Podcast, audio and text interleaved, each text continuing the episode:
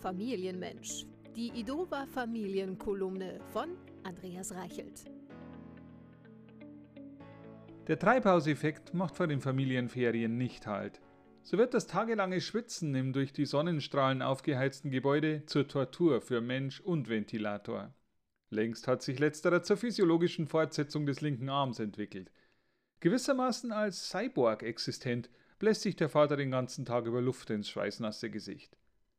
Einem spontanen Einfall folgend soll ein Familienausflug nun ins örtliche Freibad führen.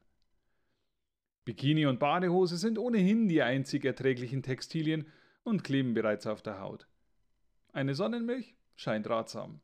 Der dicke Schutzanstrich am ganzen Körper soll den Krebs abwehren. Wie immer landet die Milch auch in den Augen beider Kinder, wird wieder ausgewaschen, nur damit sich dann die Eltern ebenso versehentlich mit den schmierigen Händen ins Auge fassen. Noch immer blinzelnd versuchen die einzelnen Familienmitglieder dann im Dachboden ihre jeweiligen Freibadutensilien zu finden. Ein aufblasbares Kissen für den Vater, einen Strohhut für die Mutter und 362 Aufblastiere für die Kinder. Auf zwei pro Kind reduziert wird das Badespielzeug eingepackt und es geht Richtung Auto. Der Streit, ob die Kinder mit eingecremten Beinen auf den Ledersitzen Platz nehmen dürften, wird mit der Hundedecke als Unterlage gelöst. Nach der schweißtreibenden Anfahrt und der verzweifelten Suche nach einem Platz mit Schatten und Sonne kann dann endlich das kühle Nass aufgesucht werden. Zumindest von Vater und Kindern.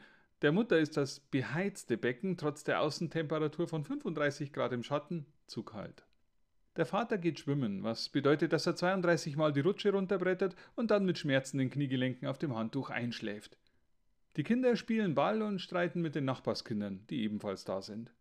Die Kleine wird nach einer Stunde von einer Biene gestochen. Als es nach Hause geht, humpelt der Vater mit schmerzenden Knien. Die Große kann nicht gehen, weil der Betonboden so aufgeheizt ist und ihre Flipflops nicht mehr zu finden waren. Das zweite Kind humpelt wegen des Bienenstichs und die Mutter kommt nicht vorwärts, weil sie als einzige Nicht-Invalidin alles tragen muss. Völlig erschöpft fallen alle Familienmitglieder zu Hause auf die Couch und beschließen sich solch einer Tortur nicht mehr so schnell auszusetzen. Aber was für ein toller Ausflug ins Freibad findet zumindest der Hund, der in Seelenruhe den Nachmittag im Schatten verschlafen hat.